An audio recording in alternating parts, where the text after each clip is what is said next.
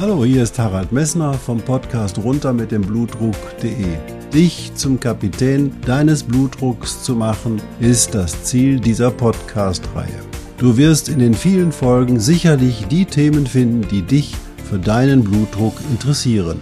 Ich wünsche dir viel Spaß dabei.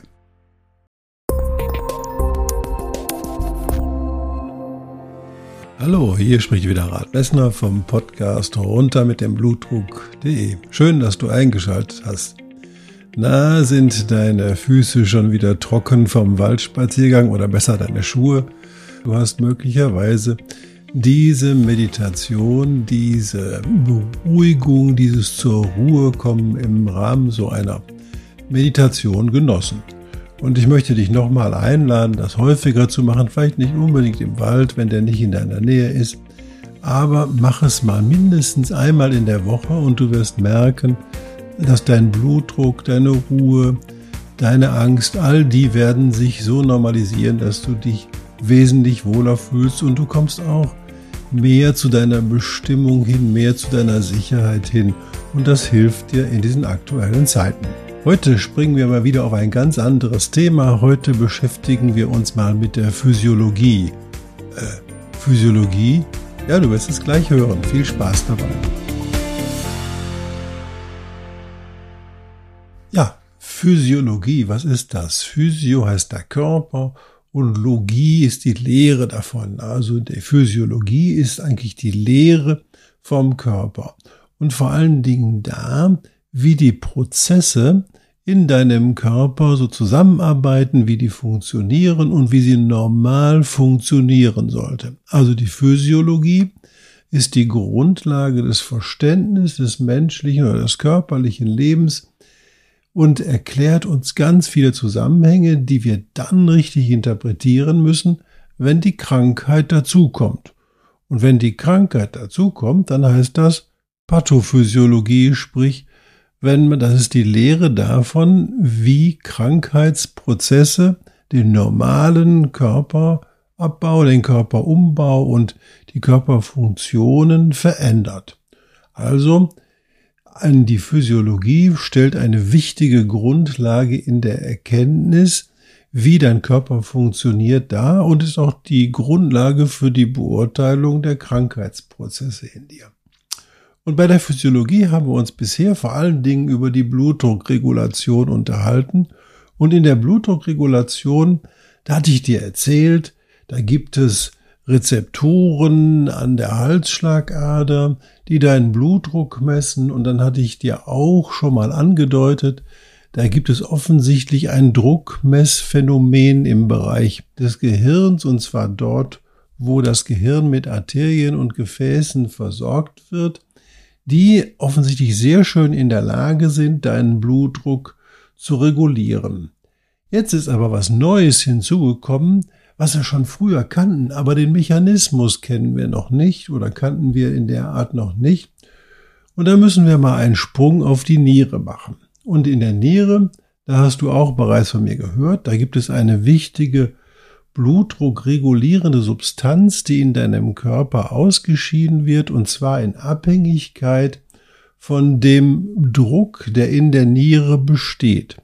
Warum braucht man in der Niere einen Druck? Ja gut, in der Niere wird das Blut filtriert, um die, Blut, die harnpflichtigen Substanzen hinterher ausscheiden zu können. Also das Blut fließt in der Niere an einem Filter vorbei und in diesem Filter wird das Blut filtriert, um dort die harnpflichtigen Substanzen ausscheiden zu können. Und du weißt, filtrieren funktioniert nur, wenn auf der einen Seite des Filters ein höherer Druck ist und auf der anderen Seite des Filters ein niedriger Druck ist.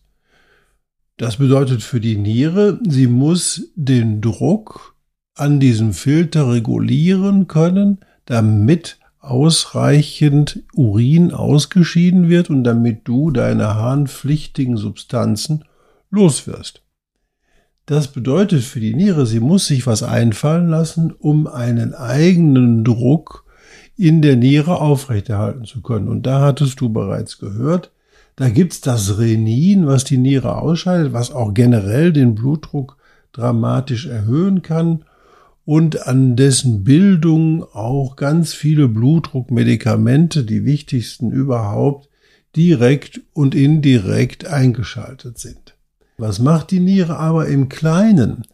Und im Kleinen musst du dir vorstellen, regelt die Niere in jedem Nephron einzeln oder in jedem Nierenkörperchen einzeln ihr Filtratvolumen über solche Druckrezeptoren. Und diese Druckrezeptoren hatten wir bisher überhaupt nicht gefunden, bis vor kurzem eine sehr schöne Arbeit erschienen ist, bei der nachgewiesen werden konnte, dass in den Zellen, die Renin produzieren, offensichtlich eigene Druckrezeptoren vorhanden sind. Und das ist physiologisch absolut sinnvoll, bloß wir konnten sie bisher nicht nachweisen. In dieser eleganten Arbeit konnte man sehen, dass an den Gefäßen, die in das Nierenkörperchen hineinlaufen, also die Arterien, die in das Nierenkörperchen hineinlaufen, diese Zellen sitzen und diese Zellen registrieren den Druck. Ist der Druck in diesem Bereich hoch, dann fahren die Zellen sozusagen ihre Reninproduktion runter, damit der Druck nicht noch höher wird. Und ist der Blutdruck oder der Blutdruck in diesen Zellen niedrig um die Zellen herum, dann fahren diese Zellen ihre Reninproduktion hoch und steigern damit den Druck in dem Nierenkörperchen, um wieder ausreichend Urin filtrieren zu können. Die Nieren haben sozusagen einen selbstregulierenden Mechanismus, der den Druck in der Niere regelt.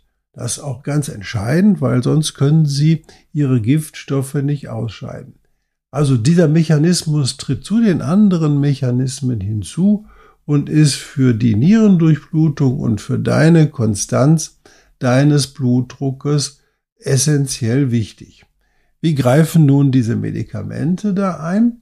Und zwar, wir haben eine Reihe Medikamente, die die Reninwirkung verhindern und wir haben eine Reihe Medikamente, die indirekt über die Reninbildung zur Angiotensinbildung führen und diese Angiotensinbildung wird verhindert durch die sogenannten ACE-Hämmer und die AT1-Rezeptorblocker.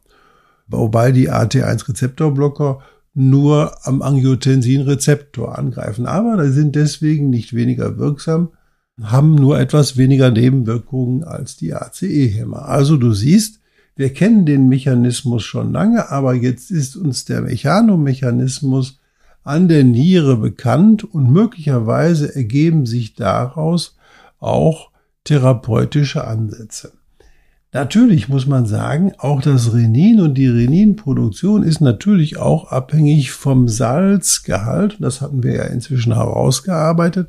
Es heißt also für dich, wenn du hergehst und deinen Salzgehalt in der Nahrung reduzierst, kannst du sehr schön deine Reninproduktion beeinflussen. Also im Prinzip haben wir wieder einen neuen Schlüssel gefunden, der in die Blutdruckregulation eingreift.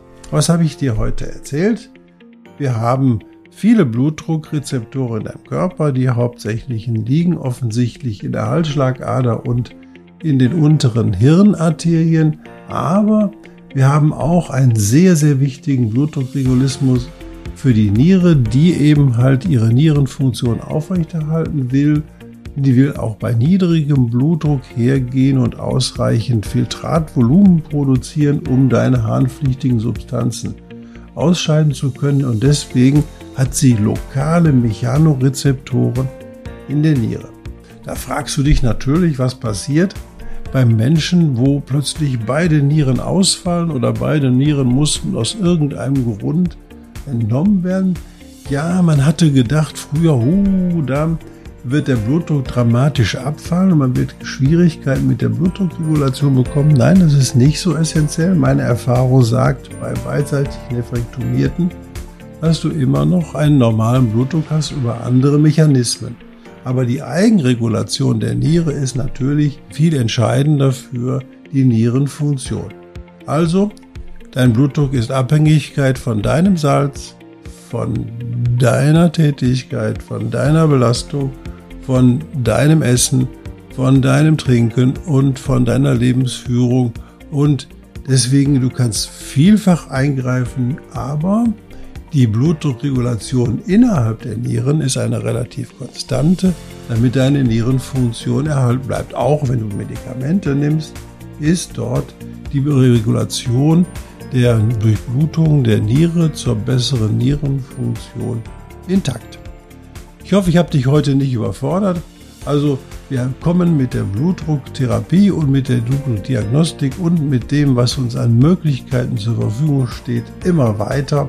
Und diese neue Erkenntnis wird uns auch neue Ansätze in der medikamentösen, aber auch möglicherweise in der nicht medikamentösen Therapie liefern. Viel Spaß und einen schönen Tag wünsche ich dir noch.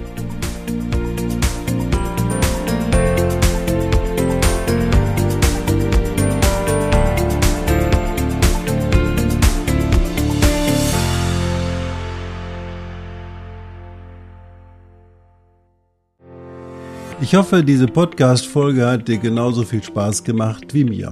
Du findest noch zahlreiche andere Themen unter dieser Podcast-Reihe, die immer in Zusammenarbeit auch mit meinem Sohn Hendrik Messner mit seiner Firma mess.de entstanden ist. Und dafür möchte ich ihm sehr danken. Bis bald.